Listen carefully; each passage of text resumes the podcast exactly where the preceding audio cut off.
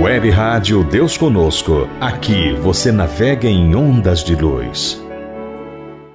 Web Rádio Deus Conosco. Começa agora o programa Novos Tempos, conectando você com a atualidade do pensamento espírita. Apresentação: Maluce Ferreira, Belmiro Alves e Luiz Henrique.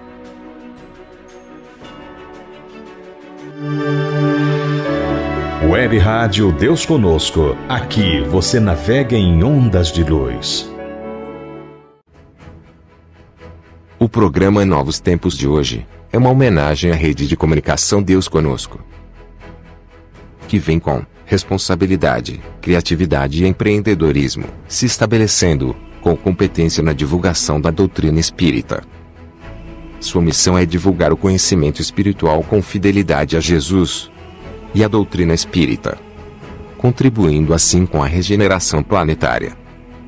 Mantendo a visão de ser uma referência na difusão da verdade espiritual, através de todos os meios disponíveis, respeitando as crenças e os valores da humanidade.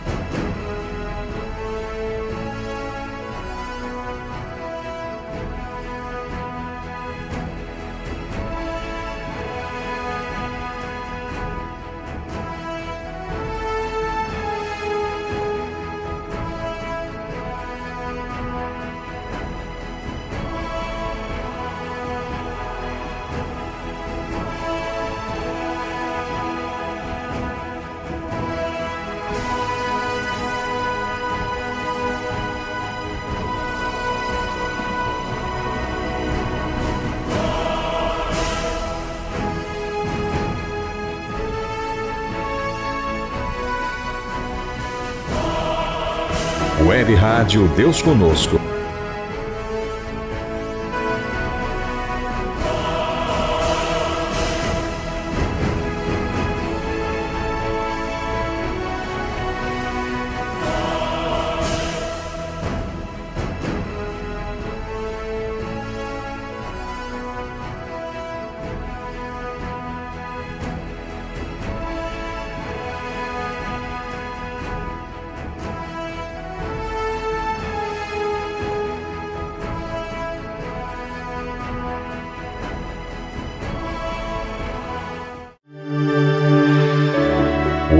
Rádio Deus Conosco. Aqui você navega em ondas de luz.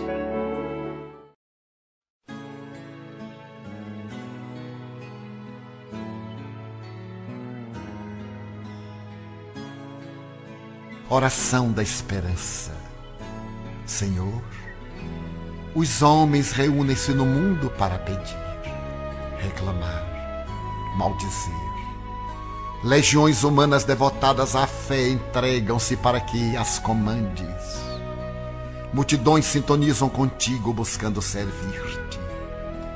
Permite-nos agora um espaço para a gratidão por estes dias de entendimento fraternal vividos na casa que nos emprestaste para o planejamento das atividades evangélicas no futuro. Como não estamos habituados a agradecer e louvar, sem apresentar o rol das nossas súplicas, permite-nos fazê-lo de forma diferente. Quando quase todos pedem pelos infelizes, nós nos atreveremos a suplicar pelos infelicitadores. Quando os corações suplicam em favor dos caídos, dos delinquentes, dos que se agridem, nós nos propomos a interferir em benefício dos que fomentam as quedas, os delitos e a violência. Quando os pensamentos se voltam para interceder pelos esfaimados, os carentes, os desiludidos, nós nos encorajamos a formular nossas rogativas por aqueles que respondem por todos os erros que assolam a terra, estabelecendo a miséria social, a falência moral e a derrocada nas rampas éticas do comportamento. Não te queremos pedir pelas vítimas de todos os matizes, senão pelos seus algozes, os que entenebreceram os sentimentos, a consciência e a conduta, comprazendo-se quais chacais sobre os cadáveres dos vencidos. Tu que és o nosso pastor e prometeste apoio a todas as ovelhas, tem misericórdia deles, os irmãos que se cegaram a si mesmos e ensandecidos ateiam as labaredas do ódio na terra e fomentam as desgraças que dominam no mundo. Tu podes fazê-lo, Senhor. E é por isto que, em te agradecendo todas as dádivas da paz que fruímos, não nos podemos esquecer desses que ardem nas labaredas cruéis da ignorância alucinados pelos desequilíbrios que os tornam profundamente desditosos.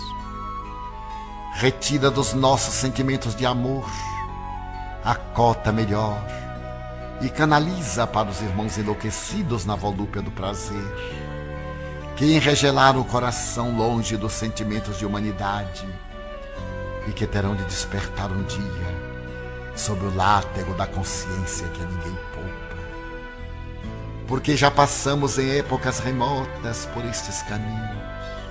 É que te suplicamos por eles, os irmãos mais infelizes, que desconhecem a própria desdita, quanto a nós.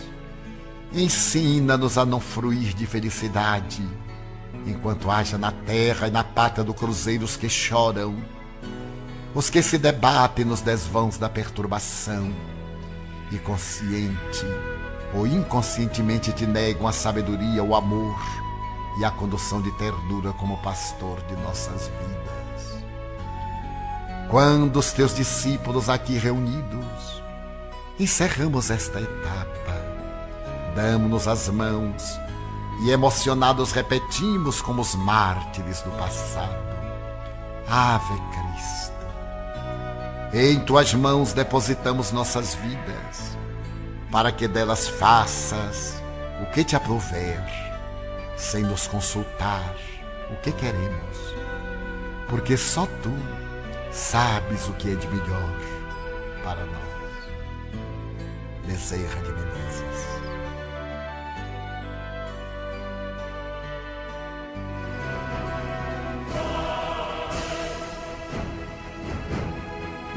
No programa de hoje, relembraremos um desses momentos especiais em que a web rádio Deus Conosco transmitiu a mensagem consoladora da doutrina espírita. Nesta ocasião, através de Divaldo Pereira Franco. Nas comemorações dos 100 anos do Lar São Domingos se juntem a nós na recordação desse momento especial. Web Rádio Deus Conosco. Aqui você navega em ondas de luz.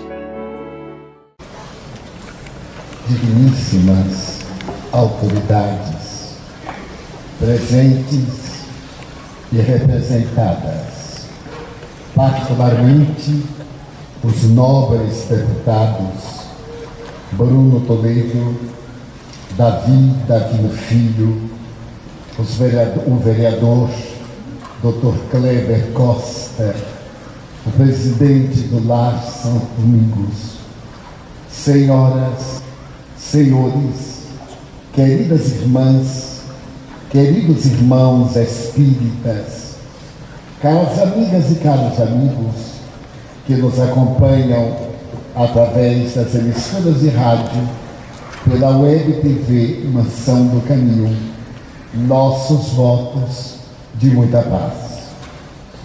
Profundamente emocionado, peço permissão para quebrar o protocolo, realizando a nossa mensagem sentado por um problema de saúde da coluna vertebral e também emocionado pelas homenagens que reconheço não merecer. Os corações afetuosos de Alagoas sempre me enriqueceram de paz. Ainda me recordo da primeira vez que estive na cidade de Maceió. Foi por volta do mês de abril de 1952, quando eu tive a oportunidade de proferir a nossa conferência no teatro desta cidade. Desde então, Alagoas, particularmente Maceió, penetraram na minha alma de maneira profunda permitindo-me a alegria imensa de ter aqui irmãos, não apenas na fé, mas na solidariedade, na ternura, no amor. E hoje, para uma grande surpresa, receber estas homenagens que me dignificam. Eu que reconheço ser um aprendiz do Evangelho de nosso Senhor Jesus Cristo. E que ainda em verdade não tenho sabido corresponder à expectativa dos mentores espirituais, compadecidos de todos nós neste momento grave do trânsito terrestre aos nobres deputados. Minha profunda emoção. Sem dúvida, tem sido uma luta larga, em 92 anos de idade, 76 dos quais foram dedicados ao apostolado do serviço, na doutrina que me salvou da loucura ou do cárcere ou do suicídio. Desde os quatro anos de idade, tive a oportunidade de entrar em um mundo estranho, paranormal, enquanto a minha família militando na venerável religião católica não sabia entender aquilo que lhe acontecia. Eram vozes. Eram pessoas adultas que ele falava, crianças, e particularmente o indígena Tupi-Guarani de oito anos, que se titulava como Jaguaraçu, e que foi o meu companheiro de infância até os 12 anos, a ponto de permitir-me confundi-lo com outras crianças, acreditando tratar-se de uma criança comum, tão real, tão físico era o companheiro generoso. Mais tarde, quando foi deixada uma criança afrodescendente, numa nata de lixo, às portas da então criada mansão do caminho, e nós a retiramos e vimos a patologia de uma mãe que perdeu o sentido da vida na criança coberta de formigas, no sexo, no cordão umbilical que mantinha ainda a placenta e nas pálpebras, uma emoção tomou conta de mim. Eu contava 19 anos e corri ao notário do bairro e registrei-a como filho, dando-lhe o nome Jaguaraçu. E em verdade era o índiozinho que voltava para ser filho da minha alma.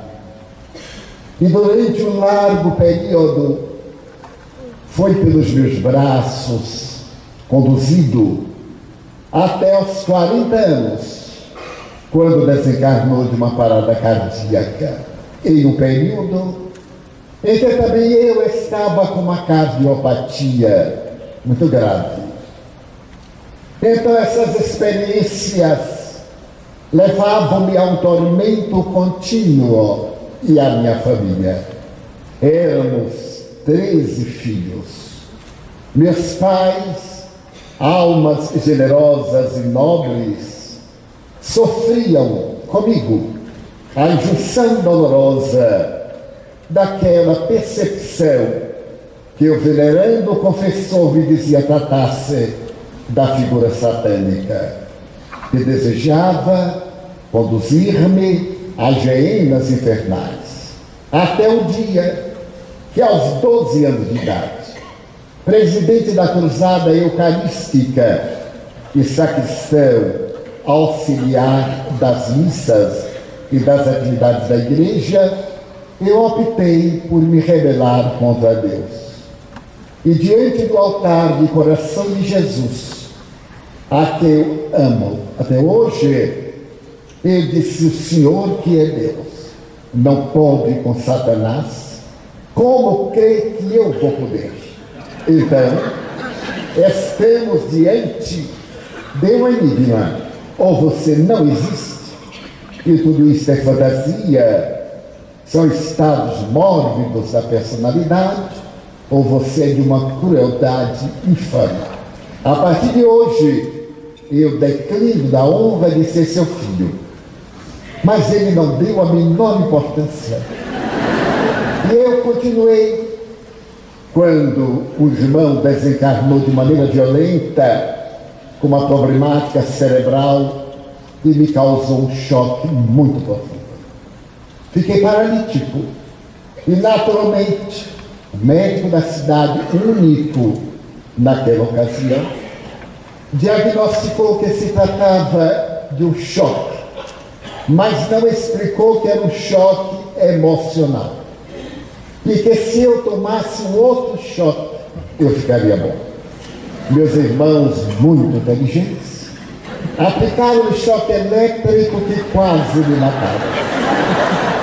Até o momento quando uma senhora foi levada à minha casa por uma prima e olhando-me docemente falou que não se tratava de uma doença. Se tratava de um fenômeno mediúnico, que também não sabia o que era. Era o meu próprio irmão, que desencarnado e aturdido. Ante mim, portador de mediunidade, que se poderia comparar a um imã que atraía metais aos quais imantava, ele se ligou, atuando diretamente no centro dos movimentos e imobilizando-me desde o dia 23 de junho até 5 de dezembro daquele recuado 1944. E ela disse que era uma obsessão eu não sabia também o que era, na minha infinita ignorância, aos 17 anos. Ela sorriu e disse: Não importa, o que importa é que você vai ficar bom agora. Sabe orar? E na minha jactância religiosa, de que eu sei rezar, Essa está a diferença. Rezar é dizer palavras memorizadas. Orar é abrir a alma a Deus e falar docemente com Ele. Você sabe orar? Digo, sei, sim, senhora. Então, vamos orar, Pai Nosso. Acercou-se-me da cama, distendeu as mãos, e eu, curiosamente, fitei-a, fecha os olhos. Temendo ser alguma coisa mágica, eu cerrei mais ou menos, para poder acompanhar o fetiche que iria fazer. E vi que as suas mãos se inundavam de luzes e gotejavam sobre mim, proporcionando-me a sensação de um ar refrigerado que não existia naquela época. E três a cinco minutos depois, ele disse também: os espíritos nobres retiraram seu irmão. Pode levantar-se. E ele disse: Minha senhora, faz seis meses que eu não tenho controle sobre as pernas. Uma sensação de cãibra e de mobilidade me domina, eu não posso levantar. Minha mãe estava ao lado da senhora e a minha prima. E minha mãe era uma mulher pequenina, o que significa em psicologia uma mulher terror. Porque toda mulher pequena é semelhante à trovoada. Já começa chovendo. As altas são como muito trovão pouca chuva. Ela me olhou e disse: levante. Mas, mãe, eu não posso. Se eu me levantar, eu caio. Caia. Mas prove que você é bem educado. Então, compreendi que ou eu levantava, ou eu levantava. Porque naquele período os filhos respeitavam os pais. E lá em casa, nós éramos agraciados com uma terapia permanente. Meu pai era psicoterapeuta. E a terapia ficava pendurada atrás da porta. Qualquer problema era solucionado entre três movimentos assim. E nenhum dos treze, que eu saiba, criou qualquer conflito, qualquer complexo. Terapia eficiente. Mas então eu tentei levantar-me e consegui levantar. Pus-me de pé e andei. Então, emocionadamente, eu perguntei à senhora, o que é isto? Mediunidade. Como a senhora sabe que é meu irmão que morreu? Porque eu vejo meu filho. Foi o dia mais feliz da minha vida. Porque eu também via e eu me considerava um psicopata. Agora eu era acompanhado de uma outra psicopata. Estava tudo bem? Então eu perguntei à senhora, vê os mortos? Vejo. E digo, eu também. Porque você é médium. É assim a minha história. E a partir dali, ela me falou sobre a grandeza de uma ciência que é a diretriz para uma sociedade nobre, uma criatura feliz. Então, desejo agradecer. Não tenho merecimento. Merecem Allan Kardec, o codificador da doutrina espírita. Merecem aqueles que, a semelhança de Francisco Cândido Xavier, o apóstolo da mediunidade, deram a vida para apontar em rumo de segurança às criaturas sofredoras. Merecem os espíritas de Alagoas, o inolvidável professor, presidente da Federação Espírita do Estado, por anos em términos, junto a quem eu aprendi humildade, ternura, simplicidade de coração. Então eu peço licença para transferir-lhes para Allan Kardec esse título de valorização da vida, esse título de cidadania e aos apóstolos do bem, eu ficarei com o estímulo, com o seu afeto, com o carinho nobre dos seus corações, para que neste crepúsculo a noite desce sobre a minha mente. Eu já posso perceber uma alvorada que é o amanhecer do além-túmulo para onde todos rumamos e eu, com mais alegria, já escuto os clarins da imortalidade da alma.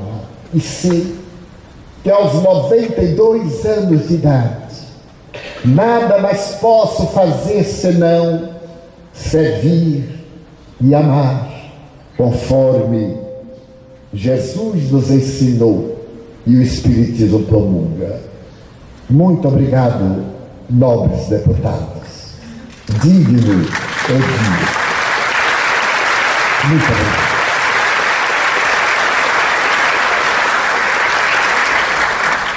A grande contista sueco, que recebeu o Prêmio Nobel de Literatura e foi a primeira mulher a ganhá-lo, Selma Lagerlöf, estabelece que a maior dívida que nós possuímos é a dívida da gratidão. Carregará-la por toda a breve jornada que lhe resta. E onde quer que vá, honrarei com a compostura a bondade de Maceió, dos seus inéditos políticos numa hora tão grave em que a própria palavra parece decompor-se, desonrando o pensamento de Aristóteles, quando tem a ocasião de escrever a sua carta a Nicômano, a carta a seu filho, e realiza o primeiro tratado teórico de política da humanidade. Então, isso farei.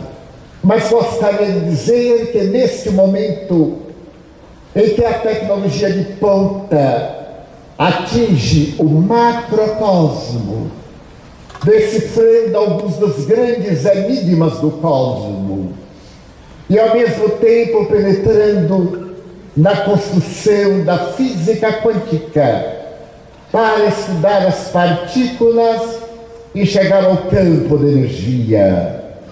Quando a cultura ética, a civilização, a problemática do pensamento atinge os mais elevados níveis de percepção humana, infelizmente, ainda se mata por um pedaço de pão, ainda se ultraja pelo tormento da drogadição, ainda se desce ao baixo nível da alta criminalidade pelo alcoolismo. Esse vai chafurdar nos pantanais da indignidade pelo sexo em desalinho. O notável teólogo e filósofo norte-americano Bruno May, falando sobre a situação da sociedade contemporânea, ele assevera que são quatro elementos mal cuidados que nos colocaram na postura de dor, de ansiedade, de depressão e de suicídio na qual nós nos encontramos. O primeiro fator é a perda das tradições. O segundo fator é o sexismo. O terceiro é aquele que diz respeito ao individualismo. E o quarto, a compulsão de compras e de competitividade individual. Esses fatores, a partir da década de 50 do século e do ano passado, ergueram na sociedade o biótipo que perdeu o endereço de si mesmo. Há 280 anos na Inglaterra, no período industrial, o filósofo Tomás Verdi estabeleceu que o homem do seu tempo havia perdido a direção de Deus.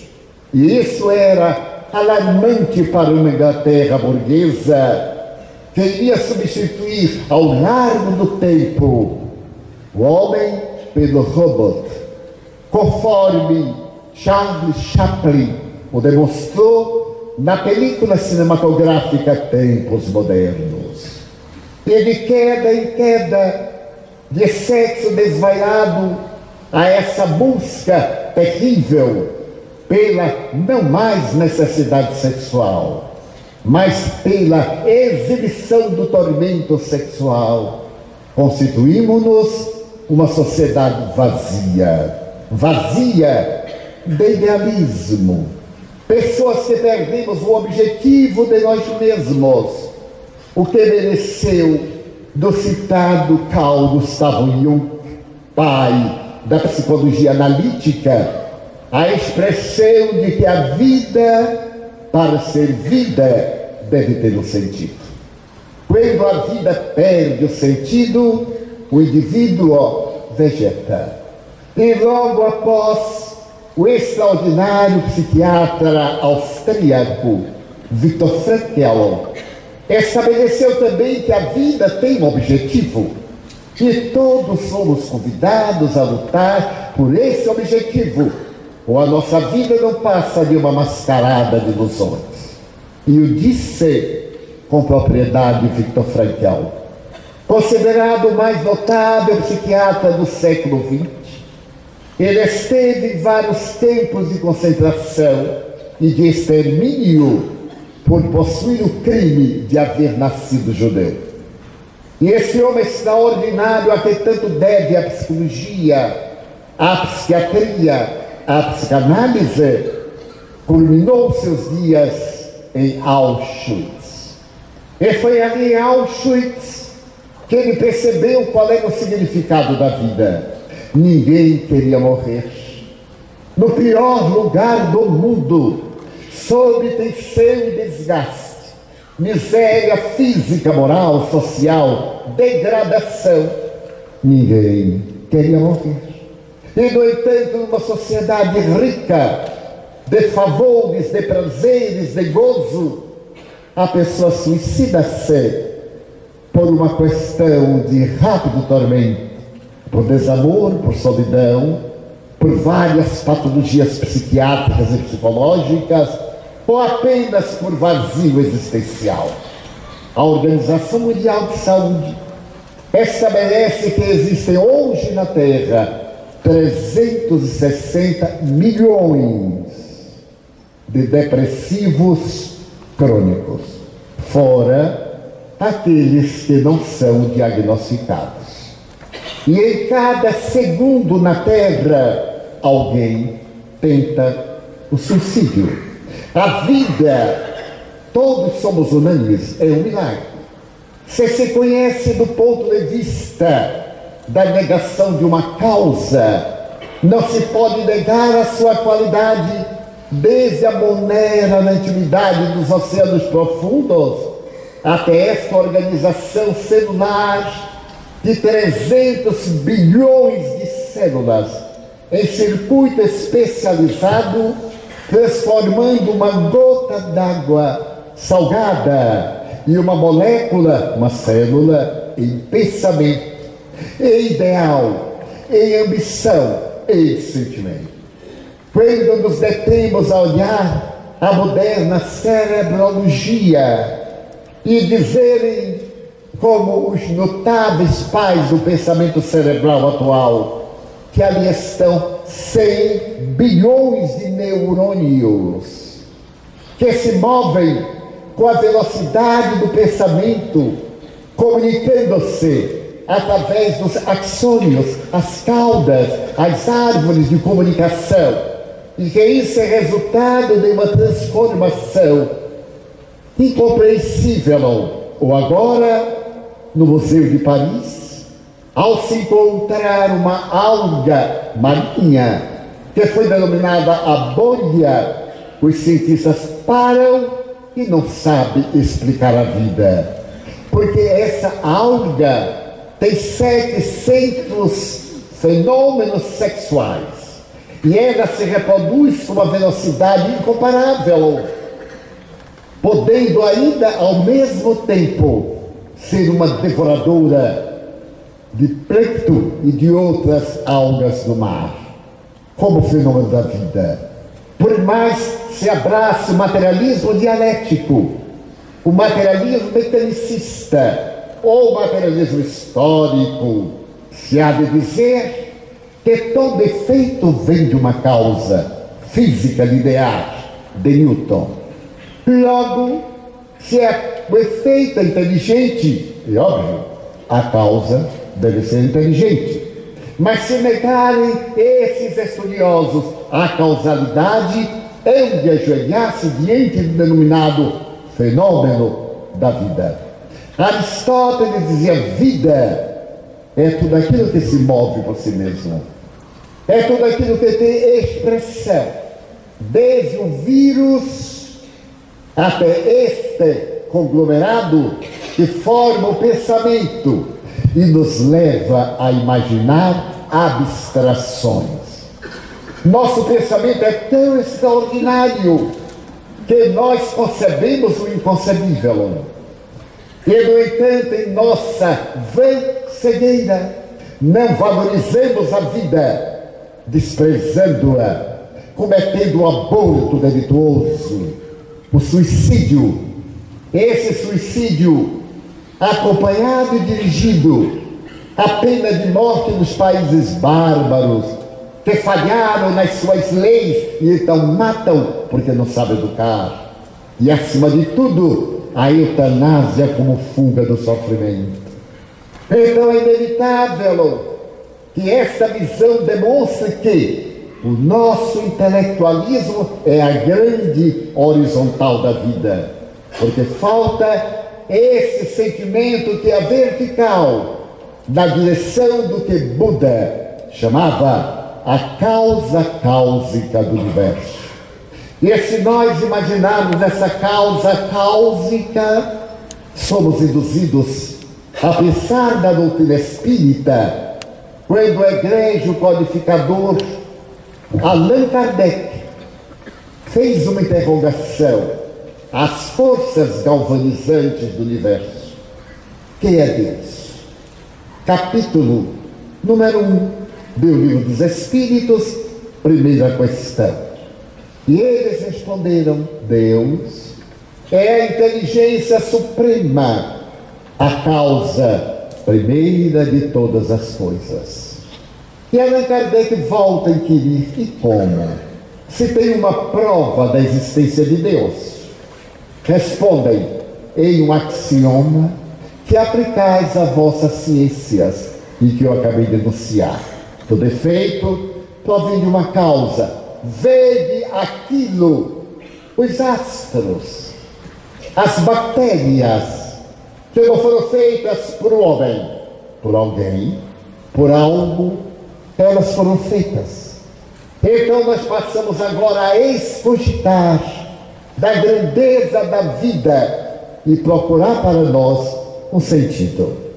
Mas isso que começou na década de 50, da chamada morte dos anos dourados, o período beatnik, as canções e novidades dos Beatles, de Elvis Presley, a moda estranha da jovem magra inglesa Mary Pant, mas também a destruição da família, o desencanto com as tradições e a psicologia que pareceu enlouquecer nos anos 60. Acabemos com os mitos.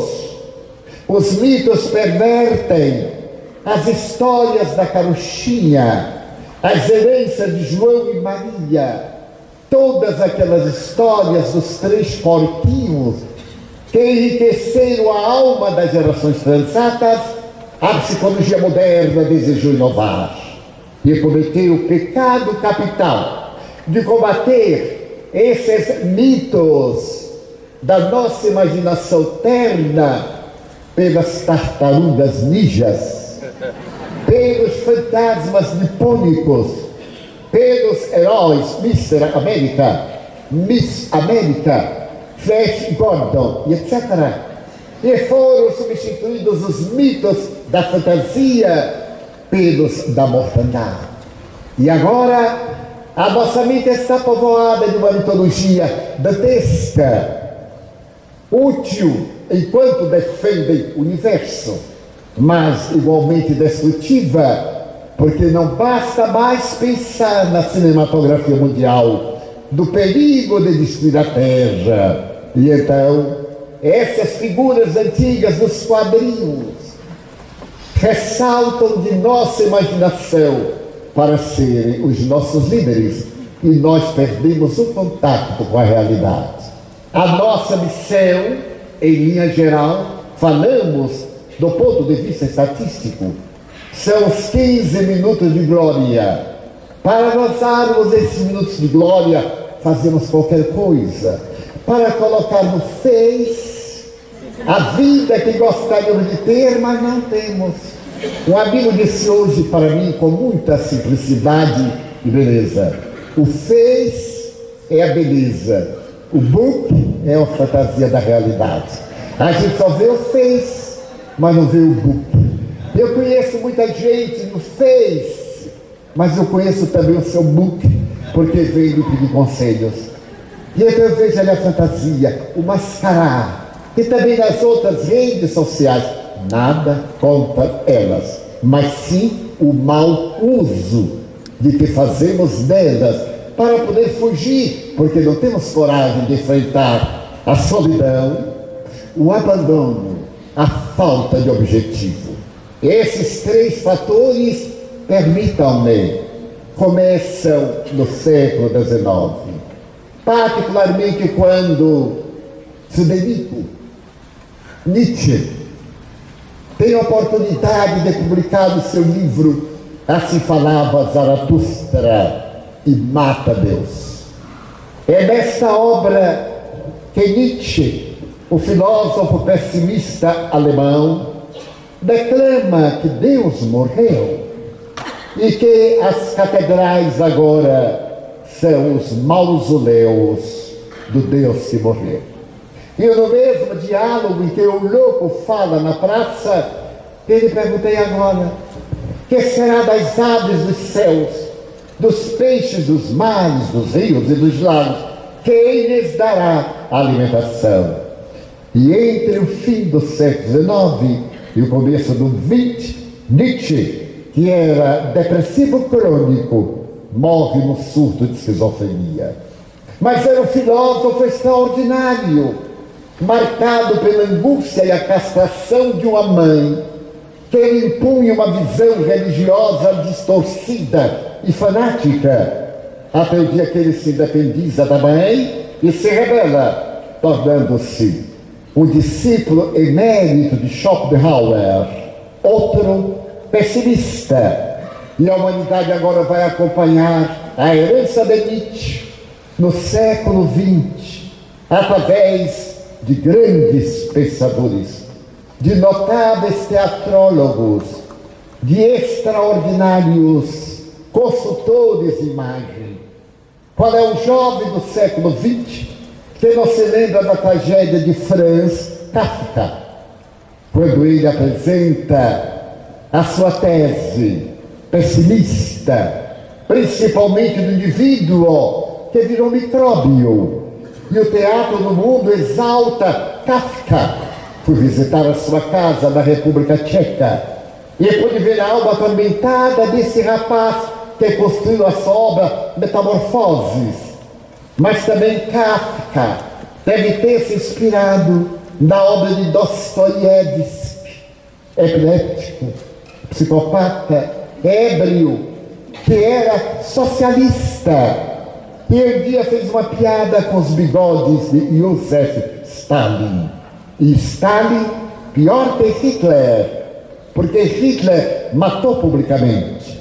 E os aliados silenciaram os crimes de Stalin somente Moscou, na cidade. Ele mandou matar dois milhões de inimigos políticos. Fora aqueles que ele mandou para a Sibéria para morrer. E Dostoiévski foi um deles. Era o jovem sonhador, que, é que não se comove com a obra notável de Dostoiévski, o idiota. Ao momento em que o idiota está com o príncipe católico Michigan e pergunta qual é o sentido da vida. E o príncipe diz esta frase: a beleza, a beleza salvará o mundo. Quando nada mais quisermos, teremos a beleza das flores, a magia da natureza, a beleza.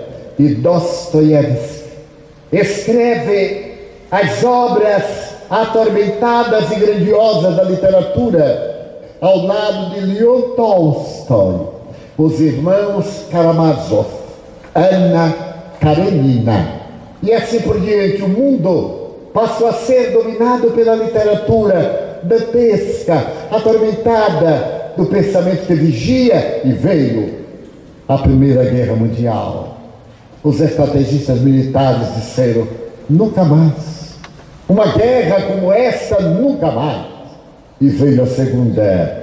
E a Segunda matou 110 milhões de pessoas por causa de um psicopata que estabeleceu ser a raça germânica, a raça da vigésima quinta hora, e ele não era germânico, era austríacos do Tirol.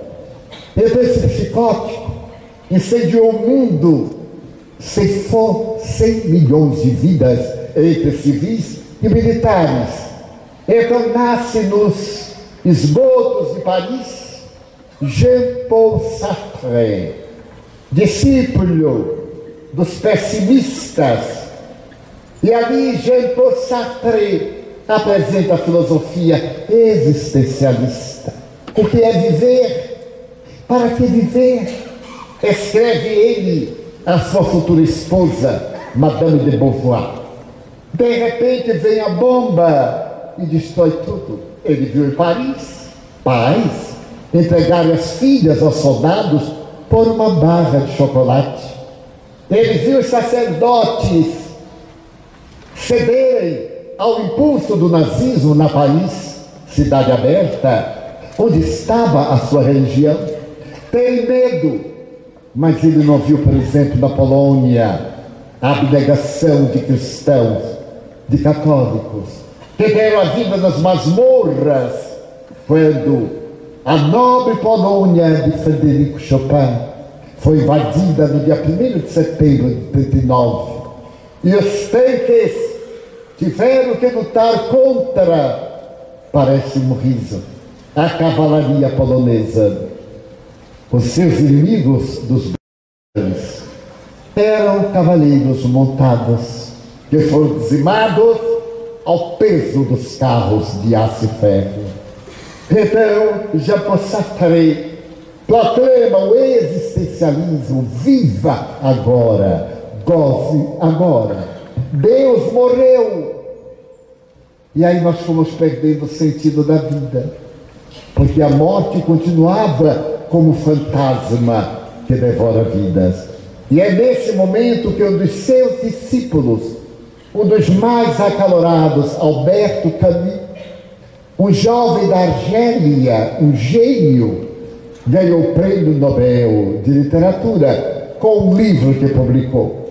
O original em francês, já que a Argélia era possessão francesa, falava então l'étranger, o estrangeiro.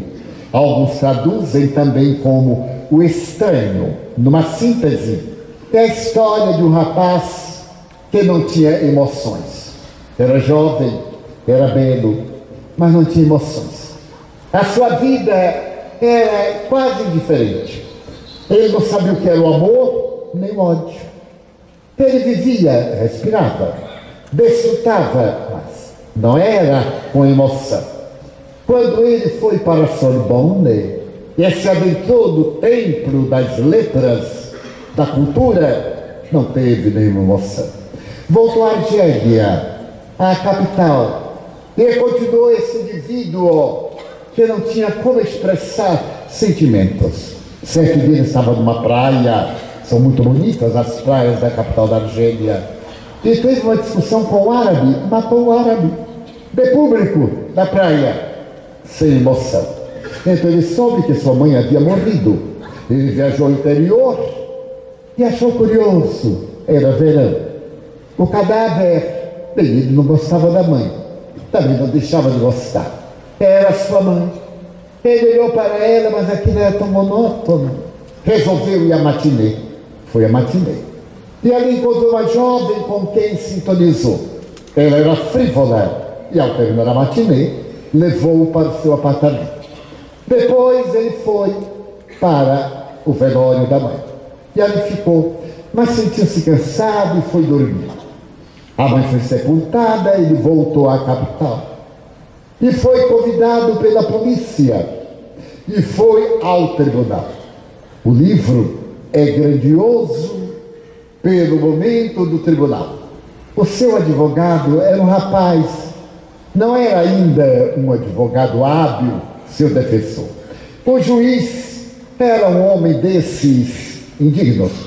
Para distrair o público, ele estava fumando charuto em pleno ato de julgamento de vidas.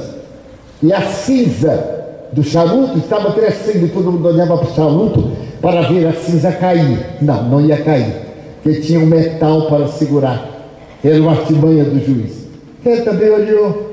E então o advogado de defesa disse: peço a pena de morte para esse miserável. Imagina, hein? Que a sua mãe estava morta. Ele foi ter relações com uma jovem frívola. Dê respeito à memória da mãe. É um filho miserável. E ele disse: Estou sendo julgado porque matei o árabe ou porque eu tive um relacionamento com a jovem na matinê. E então o jovem advogado, ao invés de falar da vida do árabe, claro que não interessava muito, falava da morte da mãe, ele achou graça e achou tão ridícula aquela acusação que o juiz, no fim, consultou o júri e resolveu aplicar-lhe a pena de morte pela guilhotina.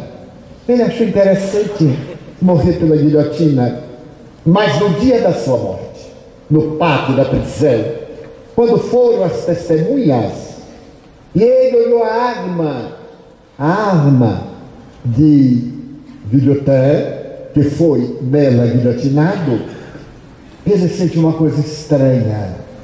Ele olhou a expressão dos que desejavam que ele morresse. O cesto estava do outro lado, e então veio o carrasco para cobrir a cabeça. Ele disse: Não, pela primeira vez eu quero ter emoção. Eu quero ver como é que morre. Eu quero ver a lâmina. E aí ele descobriu que era uma vida vazia. E olhou para a lâmina e desejou viver. Desejou viver. Recordou-se da infância, daquele átomo diminuto. Não, não era uma criança feliz. Não tinha o que lembrar. Tudo era vazio na sua vida. De jovem em Paris, na Rive Gauche, em Saint-Michel, não tinha nada Recordou-se de quando matou o árabe, mas ele matou porque mesmo o árabe disse qualquer coisa. A sua mãe, ele não havia, ela também não se importava com ele. E ele agora desejou chorar. Eu daria tudo para viver outra vez. O carrasco pega-o, ajoelha no chão, ele põe a cabeça no cepo. E então e então, a lâmina decepa e a cabeça cai com os olhos abertos. O estrangeiro. E Alberto Camus diz que nós somos estrangeiros no país da nossa imaginação, porque temos esvaziado a nossa vida. A me perguntam qual é a minha missão na terra. Eu não sei. Sei que a minha é amar, mas não é missão, é um dever. E me recordo da notável poetisa chilena, que recebeu o prêmio Nobel com um poema. Tudo serve e a natureza. Serve o ar, serve a água, serve a vida, Servir deve ser o objetivo do ser inteligente. Então, esse poema maravilhoso também eu encontrei de algum modo na roda simbólica do Rotary. Ali tem escrito: quem não vive para servir, não serve para viver. É um pensamento pessimista. Eu escreveria: quem não vive para servir ainda não aprendeu a viver. Porque viver, diz a célebre Gabriela Mistral, viver é experimentar o serviço, defender a mão ao caído, o sorriso a quem chora, uma palavra amiga ao deserdado. É demonstrar que está vivo, que a vida tem uma função.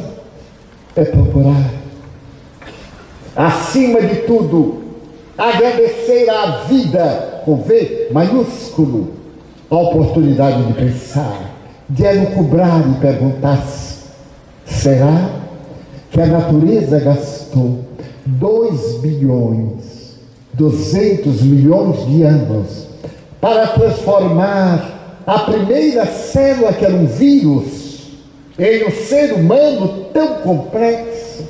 Para nada, para vir o sopro e a ausência de oxigenação cerebral e a parada do tronco encefálico é a morte do organismo por falta de oxigenação. Então será que a natureza, tão sábia, iria aplicar tanto tempo para nada? Veio então Jesus Cristo à Terra e esse psicoterapeuta elogiado pela doutora Hannah Wolff, psicanalista alemã, materialista, que diz foi o maior psicoterapeuta da humanidade. Enquanto o psicoterapeuta apela para os sonhos, a imaginação inconsciente, para os paralelismos, ele olhava para o indivíduo e penetrava na chaga íntima e perguntava: Tu crês? que eu te posso curar, a mais avançada psicoterapia da atualidade. Porque só fica bom quem crê na possibilidade de ficar bom. Já que a ciência descobriu que a vida é a mente. E nós somos o que a mente elabora.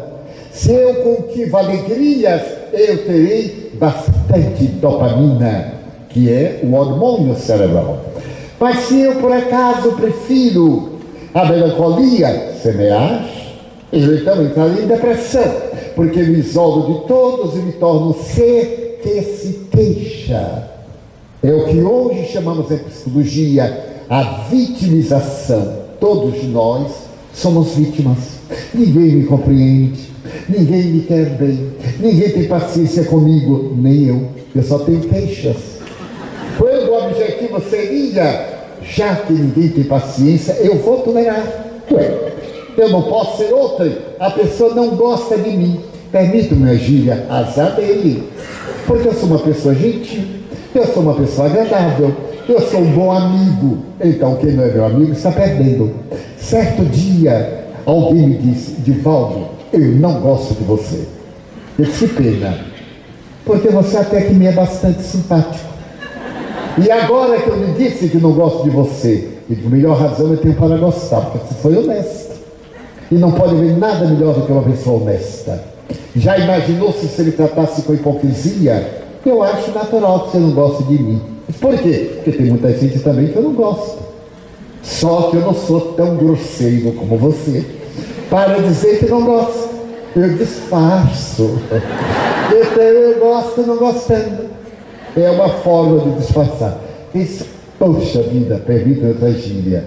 Sabe que eu passei a gostar de você? De nossa, nem piorei quando você não gostava, nem melhorei quando passou a gostar.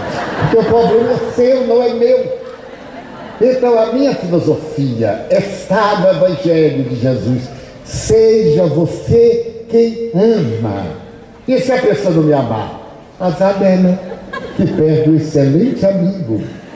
E como a minha vida tem sido muito longa, eu tenho mais de 70 anos, como disse, de convívio com as massas, e já ouvi mais de 2 milhões de pessoas de uma a uma. Porque três vezes por semana eu ouço pessoas.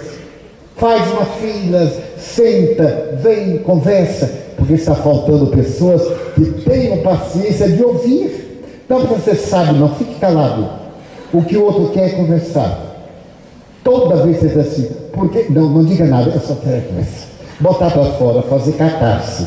Então eu tenho uma clientela imensa. Depois desse Marquivaldo, foi formidável aquele nosso encontro. Qual? Aquele que você ficou calado. Então a arte de ouvir é que está desaparecendo, porque todos temos queixas por dar, não é verdade? Alguém me diz, por exemplo, eh, Edivaldo, eu estou com tanto problema, você imagine, eu estou com dor de cabeça, e o plano dele diz assim, dor de cabeça não é nada, e as minhas hérnias, e diz, eu tenho três, meu filho, sou quase aleijado, eu tinha uma, fui operar, fiquei com três, olha que maravilha. E agora o médico é operar novamente. Ele disse que é uma operação invasiva. Eu digo, nossa, deve ser uma coisa que invade muito. E então ele disse, Valdo, você nessa idade é um risco, mas tem que fazer. Se você fizer, você fica bom. Eu perguntei, seu pai, quantos anos tem? É mais moço que você. Eu digo, o senhor faria nele? Não. Ele disse, por que quer fazer isso? qual foi o mal que eu para o Senhor querer me matar, querendo me salvar. Rimos muito e eu não fiz a segunda. Mas as dores foram aumentando. Eu ganhei mais duas, graças a Deus. Então eu fiz isso, fiz aquilo, fiz essa terapia. 18 terapeutas. Quando eu termino, estou pior do que antes da terapia. Então, qual é a solução? é a lei de causa e efeito. Estou resgatando.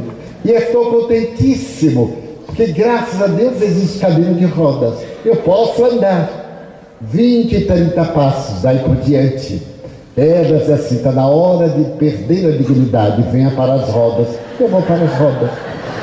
E o médico marcou a data e devia estar agora operado. Bem, se não tivesse morrido na mesa de operação. E ele diz, você vai ficar bom de volta. Agora o método extraordinário. E eu vou ser um homem biônico. Ele vai colocar molas, vai colocar aço, vai colocar parafuso. Se algum parafuso enferrujar, faz outra. E tira o enferrujado. Meus amigos, é necessário encontrar o sentido da vida e não se queixar dos acidentes. A nossa vida tem que ter acidentes, estamos vivos só acontece em mim porque eu tenho muita saúde. Bom, eu já tive câncer. Bem, eu já tive parada cardíaca. Bem, eu tive asma. Bem, eu tive tudo. Mas o bom é que eu olho nisso e sorrio. E ele diz assim, muito obrigado, meu Deus, podia ser pior. Então um dia alguém perguntou o que, é que seria pior? Eu ficar paralítico na cama. Já fiquei um pouco. Mas quando eu estava paralítico na cama, não podia levantar. As dores, eu não, minha mãe era uma mulher notável. Ela sofreu muito, tudo isso, mas naquele tempo era reumatismo. Todo o diagnóstico de dor do osso, reumatismo, artritismo. E ela sofria de reumatismo, artritismo, é, olha, tanta coisa. E ria. Então ela dizia assim, meu filho, essa doença é bom para rico. Quem fica na cama todo aleijado. Mas eu tenho que tomar conta de 13 filhos, e aí levando, capengando. E você sabe, eu vou melhorando, vou aqui. Ela fazia fisioterapia, lavando roupa, cozinhando, passando ferro. Pode haver fisioterapia melhor. Eu fui a Sara, que é a maior realidade em ossos da América Latina. Foi examinado por um médico gentis. Então, quando eu terminei a primeira sessão, quase que saí de maca. Saí pior. Então, não, precisa fazer hidroterapia. Fui. A Ida quase me afogou. Quase eu ainda precisa. Ele diga assim, muito obrigado, meu amigo. Você é meu amigo. Então é a forma como encaramos a vida. Daí muitas das nossas vidas são vazias. Eu tenho uma amiga da minha idade. Mas mulher nunca tem uma idade física, varia muito. Ela, eu tenho 92, ela é de 1927, mas ela tem 76 é uma coisa extraordinária. E ela disse, porque você sabe, né, as pessoas da sua idade. E aí eu rio, ela também. Deixa cá Mas, mas volta, sabe o que Eu queria perguntar a você qual é a minha missão na Terra. Eu sorri disse assim, vem cá para dar um abraço. Dei um abraço na veterana da Guerra do Paraguai. Dei um abraço e disse, sua missão, minha filha, é rezar. Porque na nossa idade, nós já morremos. E os jovens têm compaixão de nós. Eu não me deito na vista de um jovem que me enterra. Deixe para outra reencarnação. Mas eu queria de tarde. Pega o rosário e vai lá para Juazeiro do Norte e se abraça ao homem santo de lá. Aos 8, 92 anos, ela quer saber qual é a missão dela. Vidas vazias. Mas nós será que nós temos nesta, e aqui deve ter um bom número de pessoas com transtorno depressivo, bipolar da afetividade. É um nome tão bonito. Antes era depressão, né? porque a palavra vem do latim depremeurra. Depremeurra significa puxar para baixo. É o que faz a depressão. A melhor definição que eu já li é de um psiquiatra contemporâneo ele diz assim: a depressão é como uma planta parasita. Ela aparece na árvore, um parasita, um pólen, a semente. Ela vai crescendo, a raiz introduz até a seiva, e aí ela mata a árvore, mata o cavalo para poder espreender. Arranquemos a raiz do conteúdo depressivo. Se nós temos tristeza, ótimo é sinal que somos normais. Imagine uma pessoa me engana, eu fico triste, mas não estou depressivo. Se eu ficar triste por mais de uma semana, eu passo a ter sintoma depressivo. Morreu uma pessoa querida, e já dizia Freud, nós temos o direito de conservar o luto por um mês, quatro semanas, é o luto. Mas se é um ano depois, ai coitado, ele morreu, eu já estou com depressão porque transformou uma emoção no estado depressivo de perda de objetivo. A pessoa morreu, a gente vai sentir saudade para sempre. O poeta Stevenson, inglês, escreveu a melhor definição que eu já li sobre saudade. Notem que joia! Saudade é a presença do ser ausente e é a ausência do ser presente. Ele está presente, mas é ausente. Ele está ausente, mas ele está presente em nosso coração. Então vem uma ciência baseada naquele homem Jesus, que disse que a morte é o princípio da vida. A natureza, o Deus, o cosmo, o Jeová, não importa o nome que se lhe dê, não ia aplicar desses 14 bilhões de anos da nossa galáxia porque o universo é bem mais velho. Já se conseguiu detectar estrelas com mais de 15 bilhões de anos. Então tem que recuar os 14. O Big Bang ainda se ouve o som daquela grande explosão da primeira hora. Mas ela tem uma causa. A teoria é linda. Havia no universo duas forças que se equilibravam. Uma se potencializou e explodiu. Olha aí o acaso. Mas se havia duas forças no universo, havia. Não foi casual. Já havia. Não foi o começo aí. Havia. E a mim me impressiona como as mentes eruditas das pessoas não se dão conta de uma coisa tão simples. Certo dia, eu estava divulgando a doutrina na Alemanha e na aula de termodinâmica me foi cedido um espaço na Universidade de Berlim. Quando eu terminei a conferência, veio um professor de termodinâmica e me disse: O senhor conhece a termodinâmica? Eu não, senhor. Eu sou professor primário e eu tenho pouca cultura. Mas o senhor não conhece a segunda lei? Casualmente conheço. É a lei da entropia. Tudo para viver gasta energia. Então, quando acaba a energia, desaparece. O sol o Sol queima 240 milhões de toneladas de massa transformada em energia.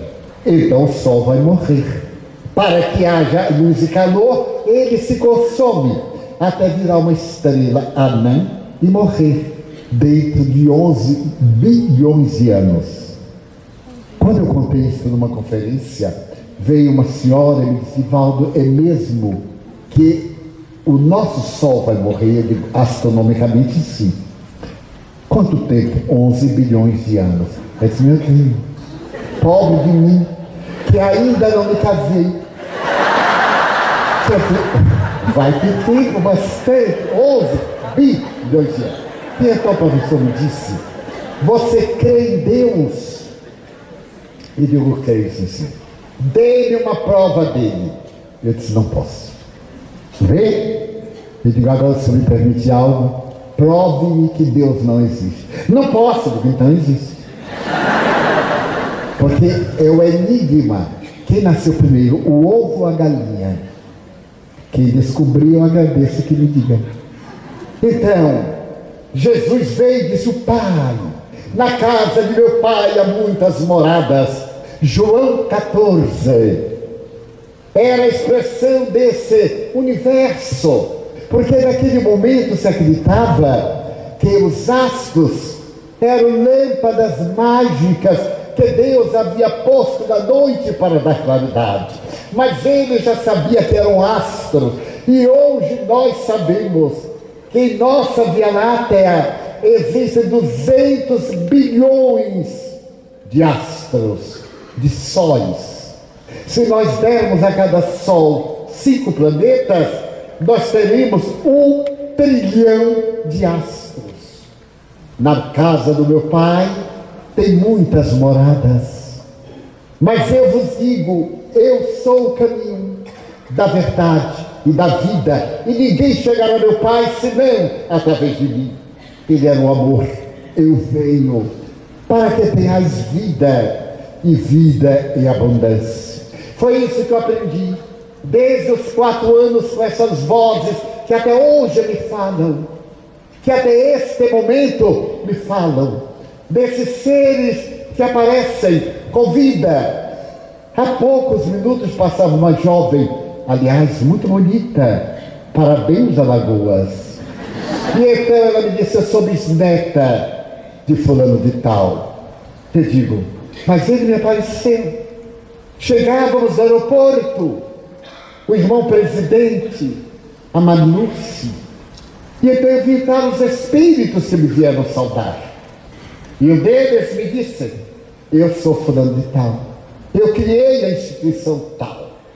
Aí conversamos sobre o seu avô. Jamais poderia imaginar que ela estivesse em nossa fila. Ele veio antes, desde a hora em que ela imaginou em casa vir, ele cientificado, veio preparar para dizer: Estou vivo. Então são milhares em toda parte do planeta, desde as culturas mais primitivas do Anthropopithecus até agora o homos virtualis. Já não somos homos sapiens sapiens, somos virtualis. Estamos nessa comunicação que transcende a nossa inteligência da inteligência artificial. Eu pego essa coisinha de nada. Antes eu tinha uma biblioteca. Um amigo meu tinha 50 mil livros. E agora, com essa coisinha terrível, ele carrega todos eles aqui no bolso. E eu sei, mas não acredito. E não pode. E ainda mais tem uma tal Siri aqui dentro.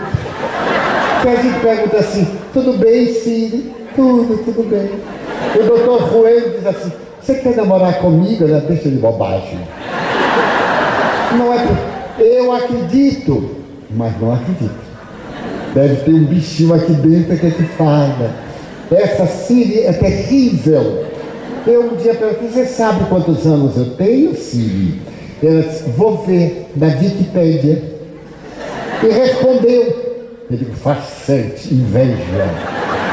Então nós aprendemos com Jesus Cristo a ciência do amor. Ele não criou uma religião. Ele nos ensinou a amar. Toda religião é nobre. O religioso é que nem sempre é digno da crença que tem. Eu prefiro um ateu honrado a um religioso indigno. Então a religião é a pedagogia que nos facilita entender os vazios existenciais e que nos fala essencialmente da necessidade que nós temos de nos amarmos. Nós olhamos os mil anos da Idade Média, a grande Idade Média, à noite, e lembramos da Renascença italiana, da reforma, da, da contra-reforma, da ciência do século XVII, que se separou da religião. E então Jesus havia dito: Eu não vos deixarei órfãos, mandarei o Consolador.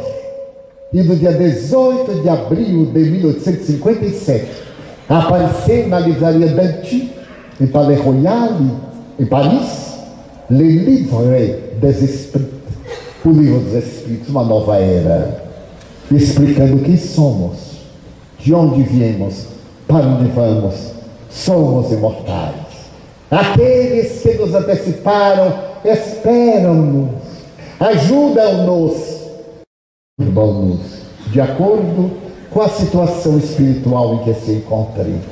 É necessário que hoje, com toda essa turbulência que nos torna instáveis, não é o Brasil, é o mundo estável. A Segunda Guerra Mundial até hoje ainda está matando gente em Hiroshima, em Nagasaki, por causa do plutônio. Plutônio 90, aquela chuva que caiu depois da deflagração da bomba atômica, produzindo leucemia em netos e bisnetos das vítimas daquele agosto inesquecível de 1945. Está então na hora de nós mudarmos o mundo. Quando eu vejo a Síria, a criança síria, que já não tem lágrimas, nessa guerra infame de um ditador apoiado pelas grandes nações da terra, que não tem nada, como pode ter armas? As grandes nações estão brigando lá, utilizando da estupidez desse homem que destruiu as cidades como Damasco as grandes cidades bíblicas, onde não existe mais nada senão escombros e miseráveis. Como é possível? Ele vai morrer. Por mais que ele viva, ele vai morrer. E deixará um legado triste, como Adolfo Hitler, quando disse: o nazismo, a nossa era, o terceiro Reich, vai durar mil anos. Ele disse isso em 1935 numa cervejaria em Munique, quando ele foi eleito o primeiro magistrado da Alemanha. 30 anos depois, suicidou-se. E o nazismo morreu com ele. Essa é a vida. Mas nós temos a promessa do amor de Cristo, mantendo-nos, e dos Espíritos que voltaram através de nós, da mediunidade. A mediunidade não é um tesouro não é um dom, não é um carisma, é um sexto sentido, como escreveu o grande pai da fisiologia humana. O homem foi prêmio Nobel de Fisiologia no século XIX. O sexto sentido, todos temos lá.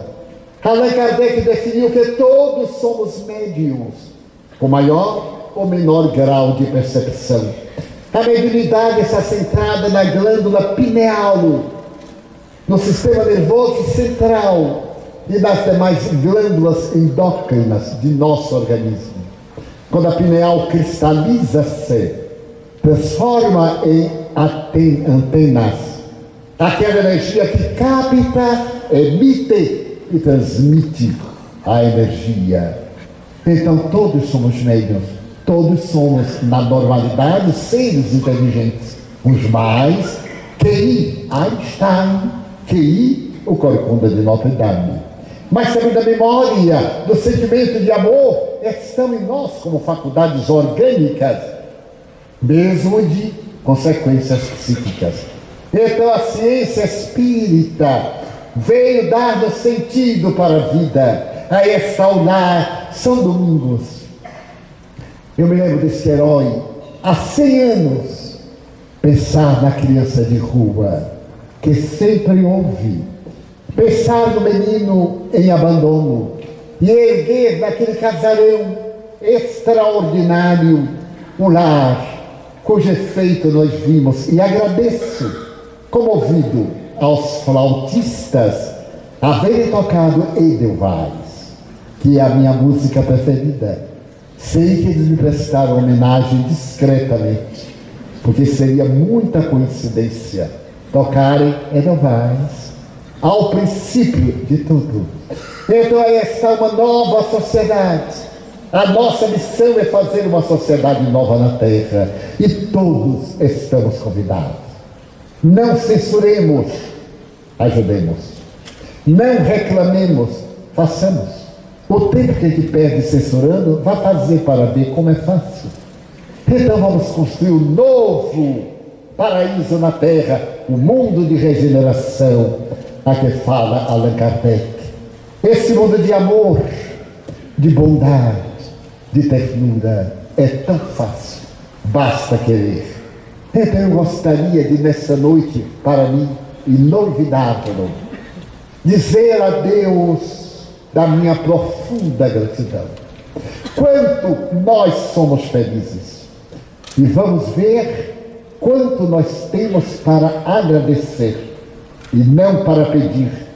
Repitemos a grande declamadora paulista Margarida Lopes de Almeida, Senhor, eu só quero agradecer e com o pensamento de uma notável escritora baiana, Aurélia Rodrigues, no poema que eu psicografei em Buenos Aires em 1961, dizer: Meu Deus, eu gostaria tanto de dizer-te que a vida para mim é plena, é consentida.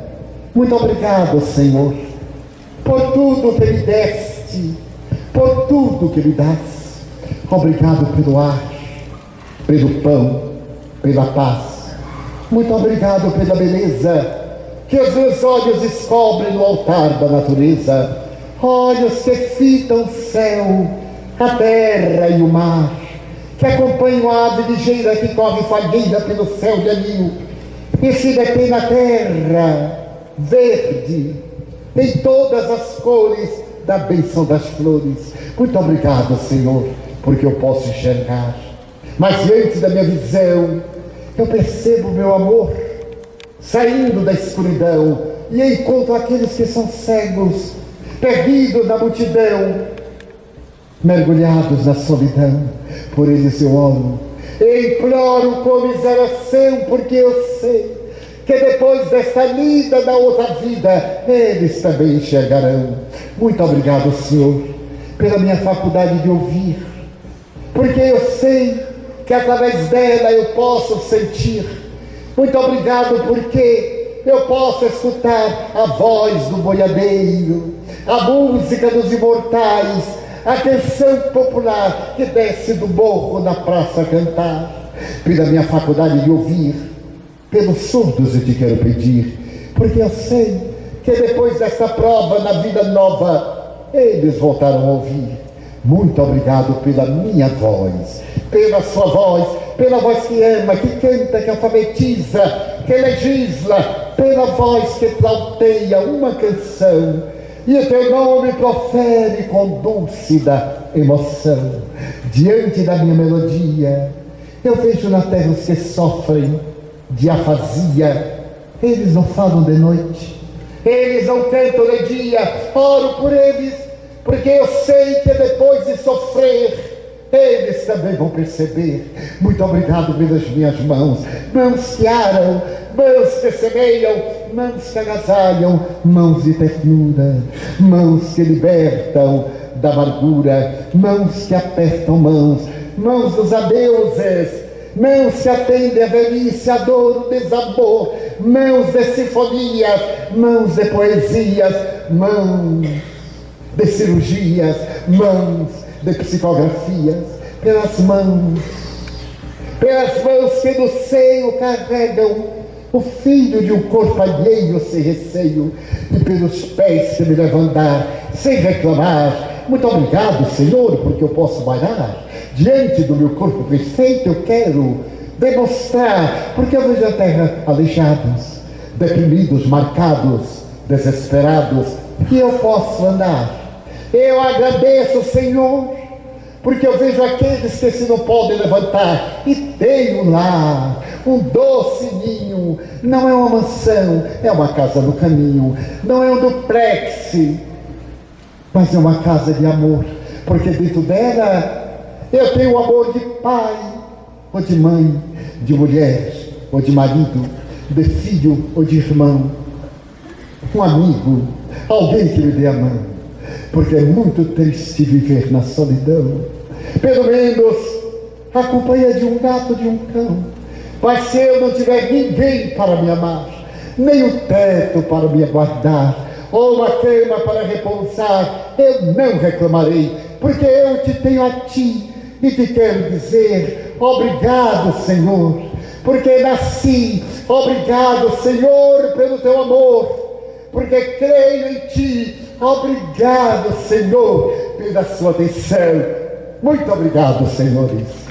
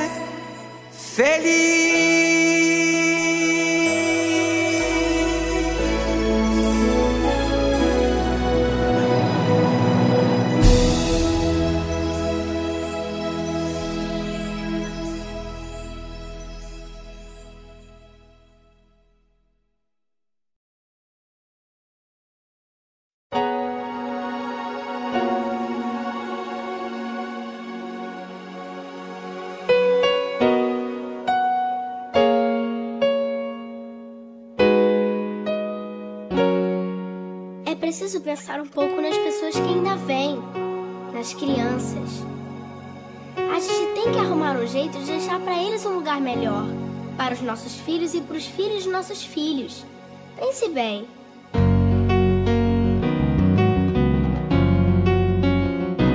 Deve haver um lugar dentro do seu coração onde a paz brilhe mais que uma lembrança. A luz que ela traz, já nem se consegue mais encontrar o caminho da esperança.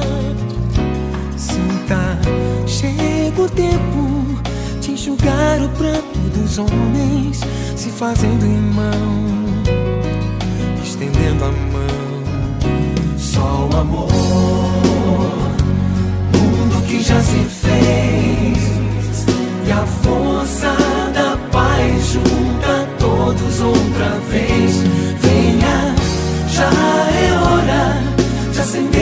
chama da vida e fazer a terra inteira feliz.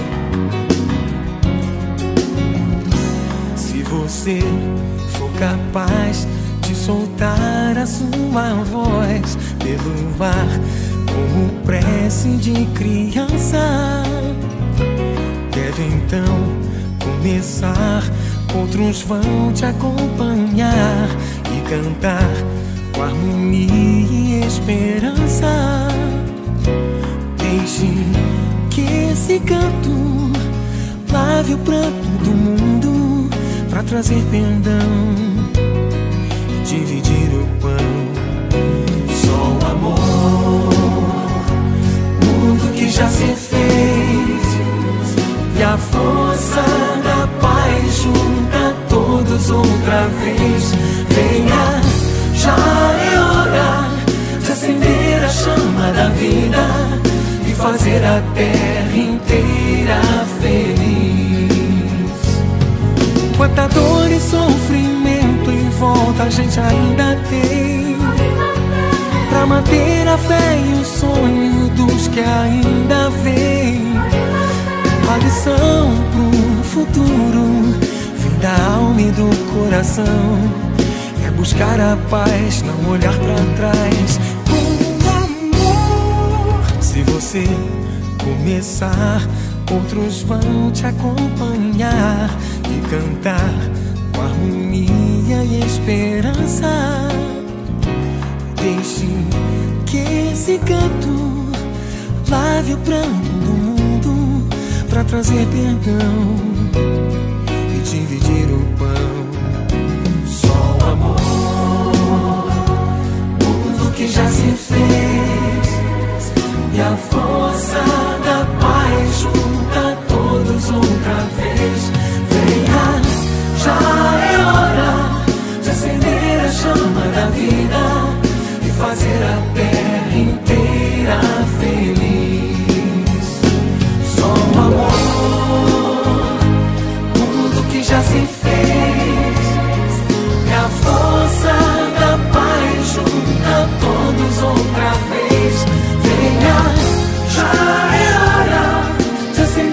Chama da vida e fazer a terra inteira feliz. Só o amor, mundo que já se fez, e a força da paz junta todos outra vez. Venha, já é hora de acender a chama da vida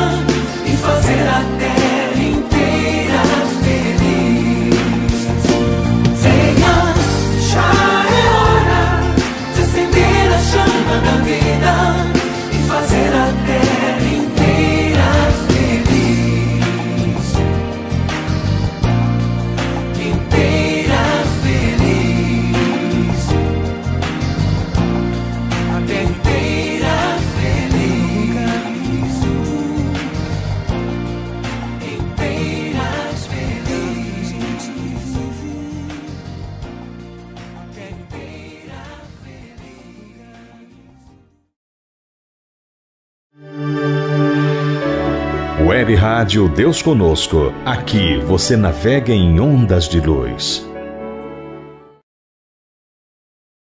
Novos tempos. Infelizmente, o programa chegou ao final. Na próxima semana estaremos de volta. Não esqueça de curtir o vídeo, se inscrever no canal e ativar a notificação. Tchau!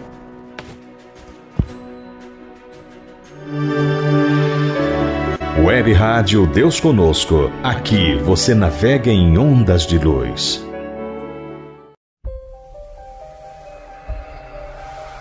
Produção, montagem e edição: BL Produções.